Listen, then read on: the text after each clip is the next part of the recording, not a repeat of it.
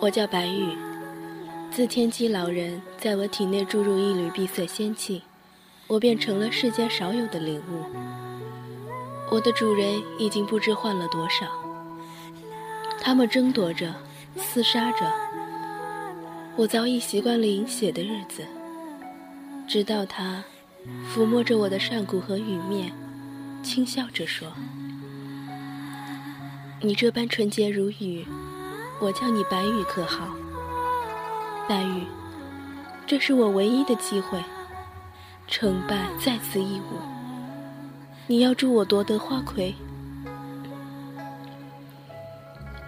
那夜，怡红阁出了一位卖艺不卖身的绝世花魁。多少公子王侯千金一掷，只为一曲白羽扇。然而，他却不曾为任何人独舞过白羽扇。他总是双手托着两颊，望着红木桌上的琉璃灯，痴痴念念。我知道，他在想他，就像无数才子佳人的故事。她本是宰相府的小姐，却与一个穷书生私奔。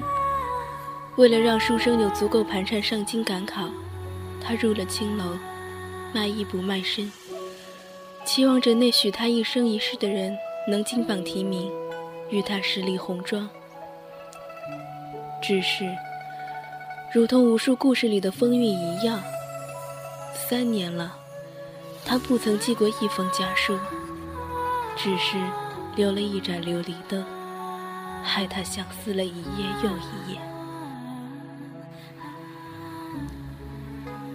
这三年的岁月里，我最爱换作他的模样，游湖饮柳。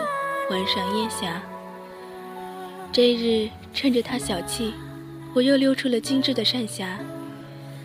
夜半皎月，石桥楼台，我按着记忆里的舞步跳起了扇子舞，许是有些得意忘形，竟然没有察觉到身后正站着一男子，水湖色蓝袍，手执纸扇，翩翩然独立于世。望见他的一瞬间，我脑海里突然就浮现出这样一句话。他毫不避讳地直直望着我，恼羞间，我刻薄道：“这样深的夜，出现在这里的男子，想必不是登徒浪子，就是采花大盗。”他笑了笑，悠悠然地说：“这样深的夜，出现在这里的女子，想必……”不是妖狐媚姬，就是青楼戏子。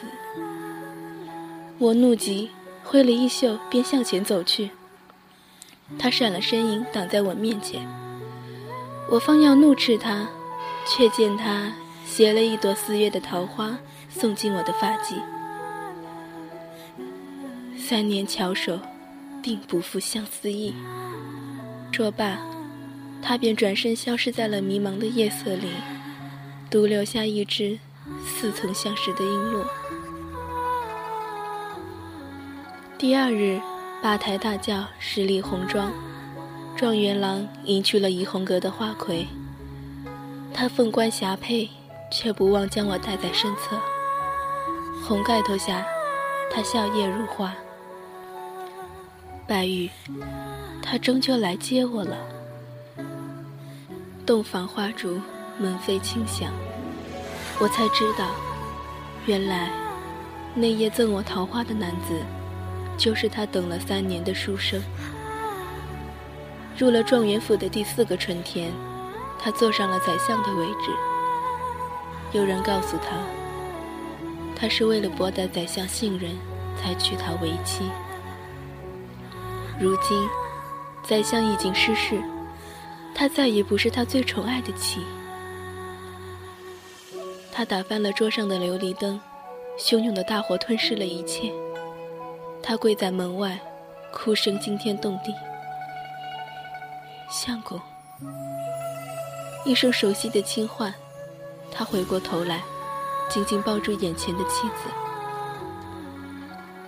我依偎在他怀中，嘴角绽开幸福的笑容。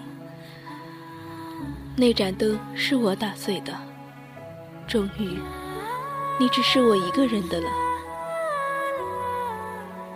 多年后，我为他生了个儿子。我将我们出狱时他遗落的璎珞系在儿子的衣襟上，他看见了，满目柔情地问我：“哪里来的璎珞？好生熟悉。”这是成亲前一日，你我石桥重逢，你遗落在石桥上的。成亲前一日，我见过你吗？我连夜赶路进了城，便去了怡红阁娶你为妻啊。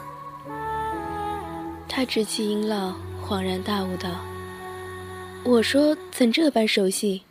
这是我赠予你的琉璃灯上系的璎珞。琉璃灯，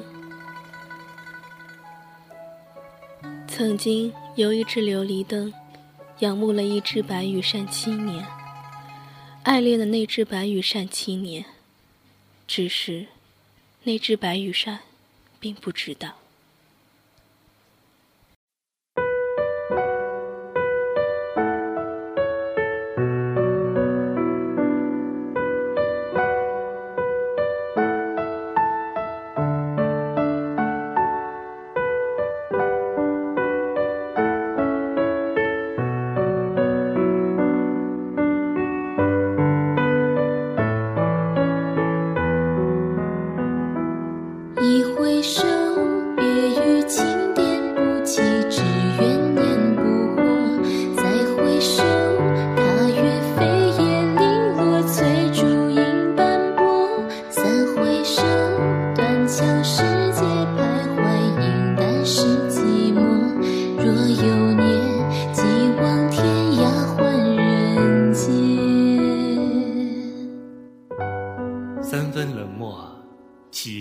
决借此以掩盖内心的千般不舍与万般凄凉。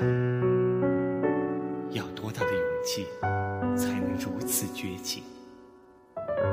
纵然早已肝肠寸断，仍是倾尽全力，也要刻下那道深刻，在地上，亦在你我心里，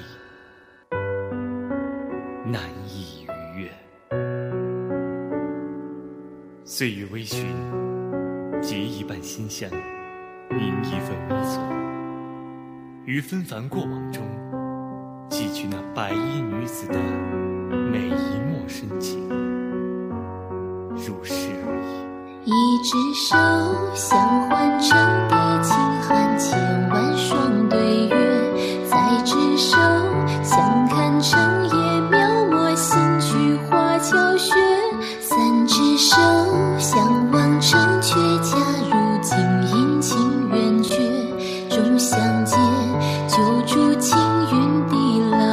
天。